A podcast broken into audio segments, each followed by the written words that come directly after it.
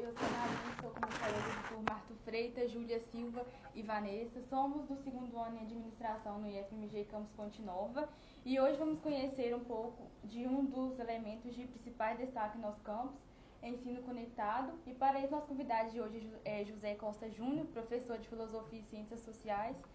Seja bem-vindo, José. Obrigado por aceitar o nosso convite. E podemos conhe começar conhecendo um pouco sobre sua formação e conta para geral como que você se interessou por filosofia e o que te motiva a propor o projeto de ensino, pesquisa e extensão no campus. Olá, então, boa tarde, né? Bom dia, boa tarde, boa noite, né? Eu não sabe que horas o pessoal vai, vai acompanhar a gente aqui. Primeiro, agradecer pelo convite, né? Uma satisfação estar aqui com vocês. Prazer é nosso. O projeto de vocês é muito interessante, né? A professora Cássia sempre propondo ótimas propostas aí para você, né? Para vocês, ótimos trabalhos. É...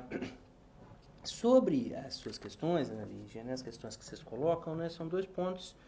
É curioso, né? A gente no cotidiano a gente esquece das perguntas que nós mesmos respondemos um dia, né? Como por exemplo essa pergunta que você me fala aí sobre começando pelo fim aí sobre as questões, sobre como que é filosofia, né? Porque eu comecei a estudar filosofia há muito tempo atrás, né? Eu tenho 37 anos e na minha juventude eu era um jovem brasileiro do interior, né? Ainda sou jovem, só sou mais jovem, só sou jovem há mais tempo que vocês.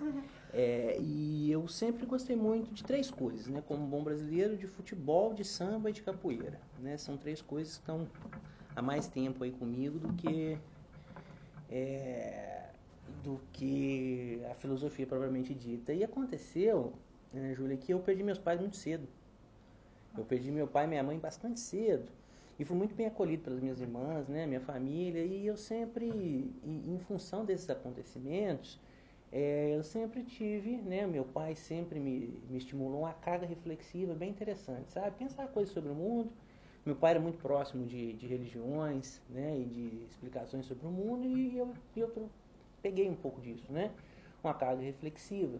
E no ensino médio, né, no interior de São Paulo, eu já trabalhava, né, trabalhei em várias coisas aí ao longo da vida e sempre com a presença do samba, da capoeira e do futebol.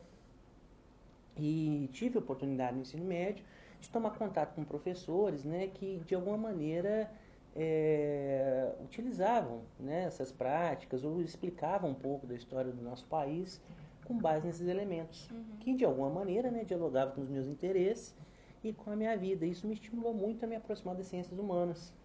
Essa, essas vivências, essas tensões, essas dificuldades, né? E também essas coisas que eu já gostava. E questionamentos também. Né? E esses questionamentos, né, que me fizeram pensar um pouco sobre tudo isso. E aí foi uma aproximação natural, né, com a filosofia e com as ciências sociais. E aí quando eu completei 18 anos, né, eu morava no interior de São Paulo, eu, eu tinha um familiar que estudou na Universidade Federal de Ouro Preto e foi onde eu fui estudar, fui fazer graduação. Fiz graduação na Universidade Federal de Ouro Preto entre 2004 e 2008. E aí depois eu continuei, né? Algo que eu tomei gosto, uma, sempre tive um gosto por esse tipo de situação, né? A leitura, os estudos, e continuei fazendo essas outras coisas também, né? Uhum. Na medida do possível. Aí depois eu continuei, né? Fiz a pós-graduação, fiz mestrado, né? Fiz doutorado e entrei no Instituto Federal em 2013, né? No auge das manifestações do Brasil, eu entrei no Instituto Federal, né? Como professor no campus Juiz de Fora. Era professor substituto lá, fiquei lá durante um, um ano e meio. E aí depois eu vim para Ponte Nova, em, 2000, é, em 2015. Eu vim para Ponte Nova, né? Vi o campus crescer aqui, né? O campus ser implantado, uma satisfação muito grande. Era o começo dele, né? Era o começo, né? Eu, e foi muito interessante, né? Foi uma vivência, porque foram... Nessa jornada já são 20 anos, né? Uhum. Em tudo isso. E passou tudo muito rápido e com muita satisfação, Você né? Você foi um dos primeiros a entrar, digamos, né, no instituto. É, aqui no campus sim, sim. né? Eu vim desse outro campus que eu era um professor substituto, aí vim para cá e aqui eu encontrei pessoas, né, bastante engajadas também e foi é um privilégio muito grande, né, trabalhar Como é que você aqui. veio parar aqui por quê, assim? Porque eu fiz um concurso público, né? Eu fiz um concurso público, e eu era substituto, fiz um concurso público lá em Governador Valadares. Uhum. E aí é, uma das vagas, né, haveriam vagas para Ponte Nova e como Ponte Nova era uma cidade próxima de Ouro Preto, onde eu vivia, né, durante esses cursos de pós-graduação, é, me interessei, né, eu já conhecia a cidade, né, a família da minha esposa é aqui da zona da Mata Mineira, é, então era uma aproximação natural. Né, então nesses 20 anos aí, entre sair do interior de São Paulo e chegar a Ponte Nova, né, teve essas, essas mudanças. É, é curioso, né? Quando a gente pensa na. Olha, por isso que eu brinquei com vocês, essa coisa de pensar nas respostas que nós demos às perguntas, né, que nós fizemos ao longo da vida, você vê isso, pô, como que isso foi encaixando, mas é quase uma, uma aproximação natural. E, querendo ou não, né, a gente é filho da, da circunstância, né? É, eu só fiz esse périplo, esse caminho, porque havia condições no país para que isso acontecesse. Porque vamos colocar aqui é, uma valorização do ensino superior no Brasil. Se eu tivesse nascido 10 anos antes, eu não teria pego isso. Eu não teria pego as universidades em crescimento, sistemas de ajuda, né? Por exemplo, eu tinha, fui, fui estudante da Universidade Federal de Ouro Preto e eu tinha duas bolsas. Eu era bolsista de alimentação e eu era bolsista de um programa esportivo, que tinha um time de futebol. Então isso me ajudou a me manter em Ouro Preto. Então se eu chegasse na universidade 10 anos antes, provavelmente não teria isso. Eu passei no concurso, fiz pós-graduação. Se eu chegasse 10 anos antes, não teria tantas ofertas de qualificação para um sujeito do interior profundo como eu sou. Se eu chegasse 10 anos antes, não teria concurso público para que eu pudesse entrar. Então, num- o ponto é que, principalmente no lugar onde a gente vive, né? A gente precisa construir possibilidades para que as pessoas possam é, ocupá-las. Porque não adiantava nada eu ter passado pelas vivências que eu passei, pessoais, ter tido algum estímulo à reflexão por parte do meu pai, se eu não encontrasse um país ou as condições políticas necessárias para que eu pudesse desenvolver. Entende? Não adiantaria nada. Eu ficaria tentando e não teria espaço para mim. Então, né, é o tempo que me trouxe a Ponte Nova. As melhores condições de educação possíveis para um sujeito como eu que vim de onde eu venho. Oportunidades foram poucas. As né, oportunidades, se elas não houvessem, nós não estaríamos tendo essa conversa. Não né? estaríamos. Entende? E aí foi por isso que, que eu resolvi estudar filosofia e entrei nessa. Mas é, não só, né? Eu continuo gostando muito das outras coisas também. E hoje eu tento, né, com os estudantes aqui, fazer esse, esse movimento que para mim né? foi estimulante, né? E tento trazer isso, né, continuar, né, o meu trabalho com, com essa abordagem, né? Acho que ele pode somar para a formação de vocês como so- somou para mim. Muito legal. Então não foi nada de imediato, assim, pensado, não. Não. Teve uma longa, teve É. um processo bem longo, né? Então, é, a Teve gente história atrás disso. É. é, reage, né? São reações, as- as- a vida, né? A existência coloca pra gente e agora. Pe- Pensa na história de vocês, né? Sim. Se não houvesse as políticas públicas aqui envolvidas, a gente também não estaria Verdade, tendo verdade. Então, um pouquinho da minha história cruza com a história de vocês, não só em sala de aula, né? Nós somos fruto do mesmo processo, querendo ou não, né? Sim. Os- quando eu comecei estudo, vocês estavam nascendo e agora a gente se É. encontra, né? É a mesma, Quando eu nem tinha nascido. é, provavelmente. Totalmente. É, e é por isso que eu me interesso por filosofia e sociologia. Entendi. E outras coisas também, né? A Aham. gente. é, a gente dividiu as coisas em gavetas, né? Mas isso não é bom. É bom que a gente passeie por todos os caminhos, Sim, né? teve várias experiências É, ao é, história. É, isso. E está disponível para isso, né? É muito. A gente acaba. Infelizmente, Vanessa, a gente chega a outro ponto, né? Que nem todos, nem todas as pessoas da minha geração, as pessoas com quem eu convivi, tiveram as mesmas oportunidades. Sim. eram pessoas tão mais capazes, né? Mas que por um acaso, por, pelas condições do nosso país, não puderam usufruir dessas oportunidades, é né? fato. Por isso que eu brinco de vez em quando, né? Os estudantes têm essa coisa, né? É, porque eu valorizo muito o tempo que a gente tá junto, né? Percebi. Eu É acho que o tempo que a gente tem que estar junto ele tem que ser muito bom. Bem aproveitado. Porque para ter esse tempo, né, todo, todos nós tivemos que fazer muitos esforços, né? Sim. Então não dá para perder tempo. Pelo menos na nossa relação, eu tento refletir um gente pouco nisso. hoje. É, Agora a gente Sim, entende. realmente. entende? Então acho que isso, tudo isso dialoga no que eu tento fazer no cotidiano com vocês, desde pedir para vocês chegar na hora até tentar ter um jeito bem sério para lidar com vocês, não mas no sentido da atenção, mas no sentido de mostrar Da que a gente né? tem que fazer uma coisa legal juntos, né? A gente não tá aí a passeio, não. Futuramente a gente com certeza vai agradecer. É, E vai saber bem o que é isso. né? Sim.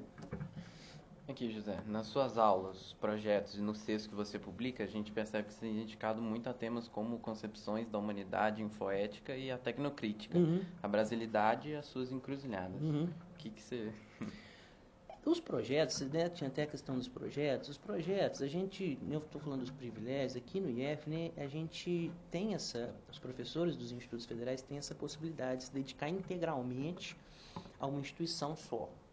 Por exemplo, em outros contextos, o professor dá aula numa escola, dá aula na outra, e isso consome um pouco de tempo, a gente chama de dedicação exclusiva.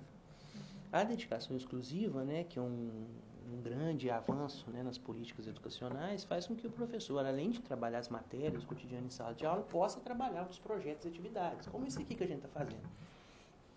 E ter um pouco mais de espaço para fazer isso que a gente faz, né? Trabalhar com artigos, tentar escrever um livro, apontar outros caminhos, né? E isso ajuda muito na produção das aulas, porque a gente sempre traz uma novidade, tenta discutir com os estudantes, produzir caminhos, né?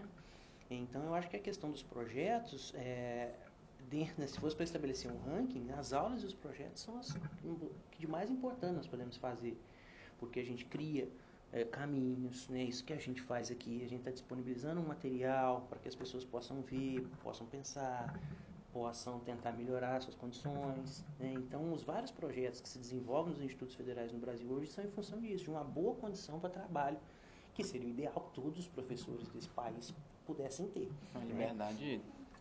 Extremamente importante que o Hum. Instituto dá.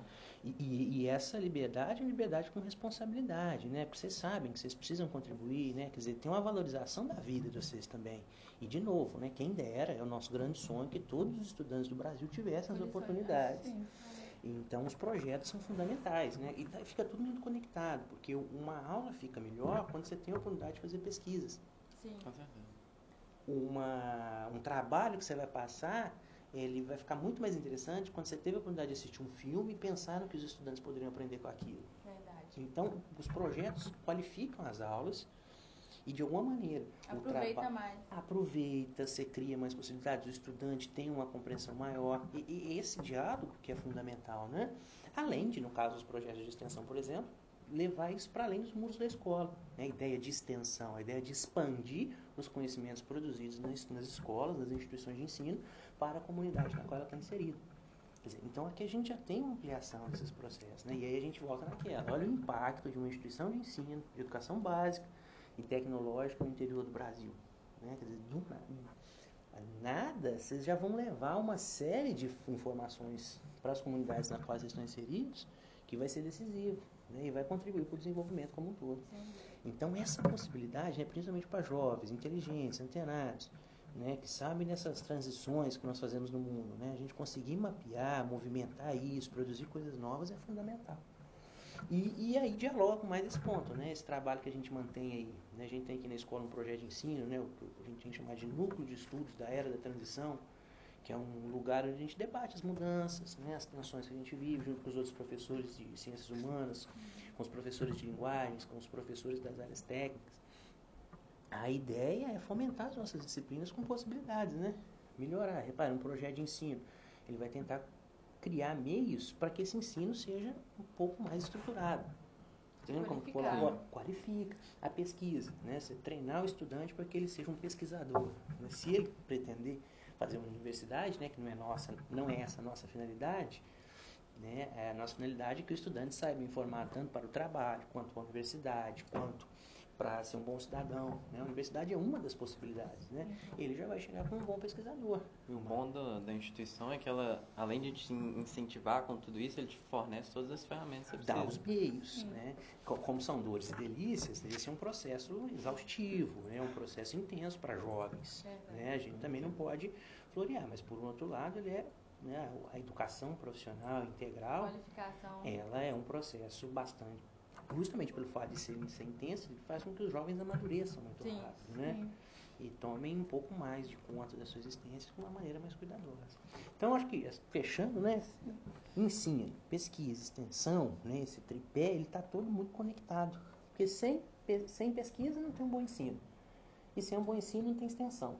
E sem estender o que a gente produz aqui dentro que sentido isso teria É tudo complemento. é tudo muito conectado, né? E a política dos institutos federais, ela pensa isso para a juventude brasileira, né? É uma pena, né? Que é o que a gente tem que... É, que nem todos Que têm nem oportunidade todos nas têm. Isso aí é um...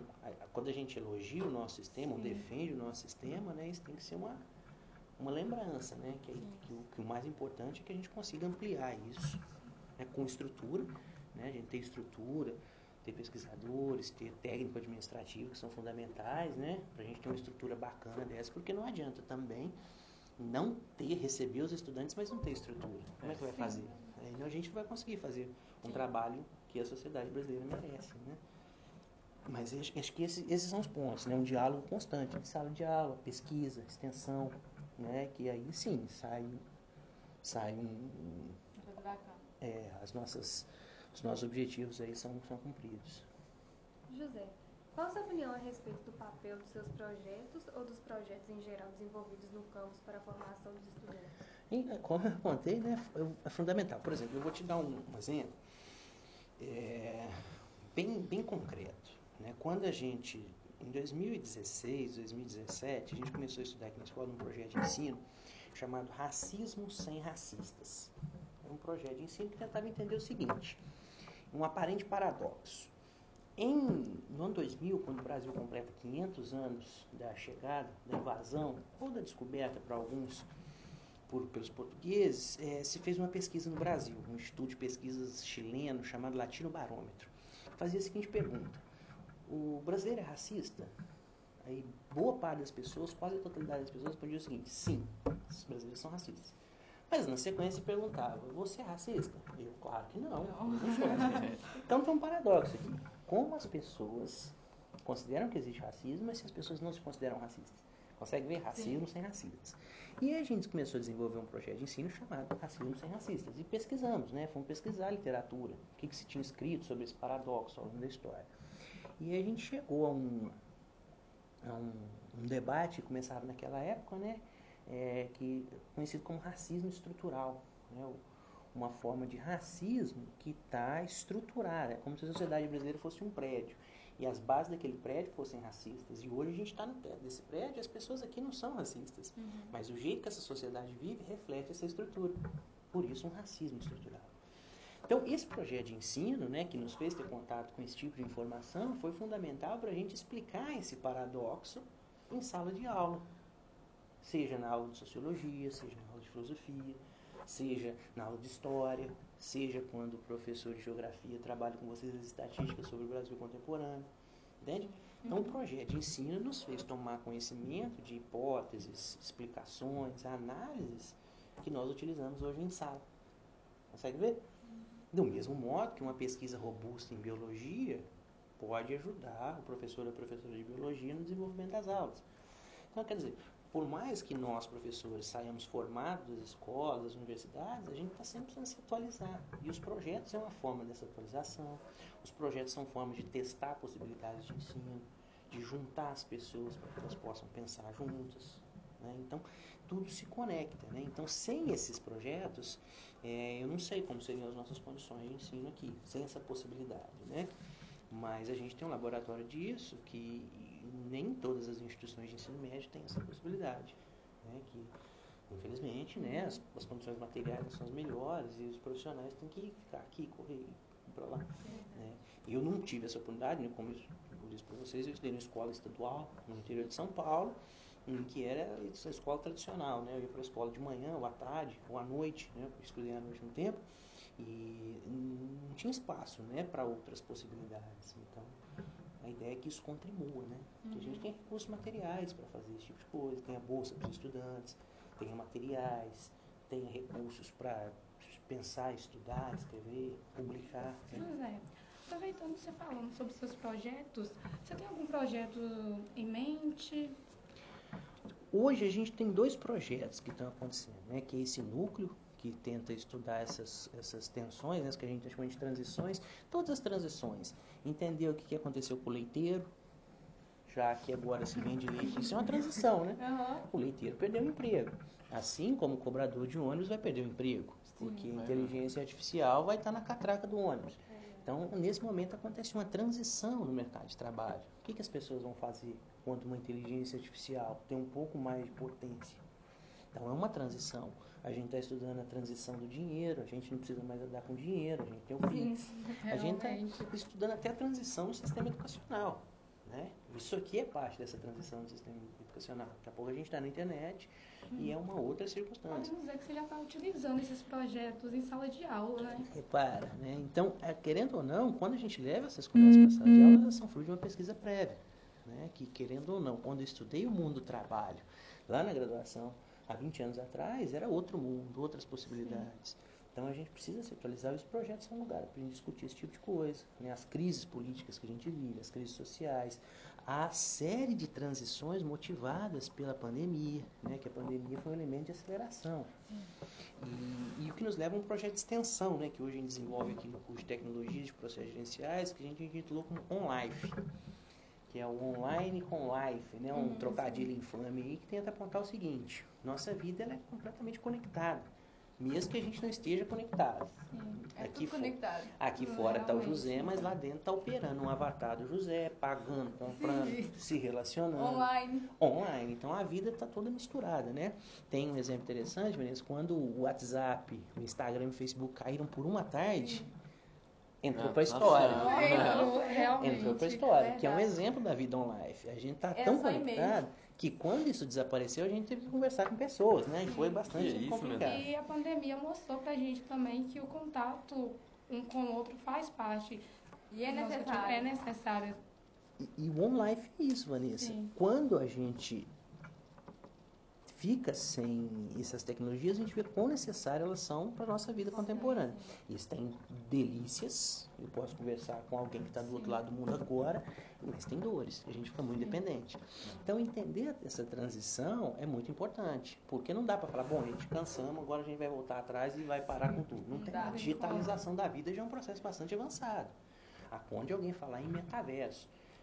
Então, a gente precisa entender. É outro assunto é, a gente precisa entender o que está em jogo, né? E, e, às vezes na vida cotidiana não dá tempo da gente falar e pensar. Sim, a gente sempre... o tempo não para pra gente. A gente, a gente quer parar, mas o tempo não para. Não né? para. Ó, vou, agora eu vou pensar. Bom, é cada vez mais. Sim. Entende? E aí essa, acho que esse, esses projetos ajudam nisso, né? Esse projeto do, do núcleo de estudos eu trabalho durante o dia, né? Mais especificamente junto ao professor Bruno de geografia e o professor Leonardo de história, mas com outros né, outros colegas fazendo uma série de pesquisas e esse projeto online ele está junto com os, estudantes do curso superior de tecnologias do curso superior de tecnologias em processos gerenciais né, para que a gente possa né, contribuir para a formação lá também. Então, atualmente a gente trabalha com esses dois projetos. E paralelo a isso tem desenvolvido outros trabalhos né, no âmbito de trazer uma contribuição para a escola também. É, trabalho numa pesquisa né, do vinculada né, ao Instituto de Estudos Avançados da Universidade de São Paulo, que diz respeito ao que a gente chama, são duas pesquisas na verdade, né? Uma pesquisa de, é o que a gente chama de relação humano-algoritmo, que é como a construção das redes e o modo de funcionamento da internet nos impacta. Sim. Eu sempre vejo a mesma coisa lá e eu gosto daquilo e vou continuar vendo aquilo. Então essa pesquisa é muito interessante que mostra bem, né, de onde eu tirei a ideia para o projeto OnLife. Uhum. Né, há dois anos eu trabalho nessa pesquisa, né, um grupo muito interessante, que eu tento trazer bastante coisa aqui para a escola também. E, e, também desenvolvo lá uma pesquisa sobre o que a gente chama de brasilidades, né, que também é nosso interesse no que diz respeito né, às questões, às tradições e o jeito que se vive né, por essas bandas, né, com dores, um lugar bastante desigualdade, com muitas tensões, de um processo de construção bastante duro com a maior parte das pessoas, mas por outro lado um lugar que exala alegria, né? Um lugar bacana. que as pessoas gostam. E que as pessoas gostam, né? É, justamente. Então o núcleo, né, é um, é um lugar que eu gosto muito de pertencer também, né? Lá a gente estuda isso que a gente chama de brasilidades, né? Uhum. Que é as contradições, ou está aí, né, as encruzilhadas, a ideia da mistura, né? Essas encruzilhadas da brasilidade, que é algo que eu gosto de trazer muito aqui para a escola também, porque nós somos o suco do Brasil, né? A gente está no interior profundo, né, conversando com jovens qualificados, né, o processo da mistura que nos faz, né? Então, acho que é muito importante que a gente tenha esses debates aqui na escola também sobre o que, que a gente é, né, como que a gente vive, o que, que a gente tem a oferecer para o mundo. Sim. Então foi isso, pessoal. Mais uma vez, quero agradecer a presença de, de José e a colaboração de todos. Obrigada. Muito obrigado. Eu que agradeço. José. Até a próxima. Até a Até. próxima.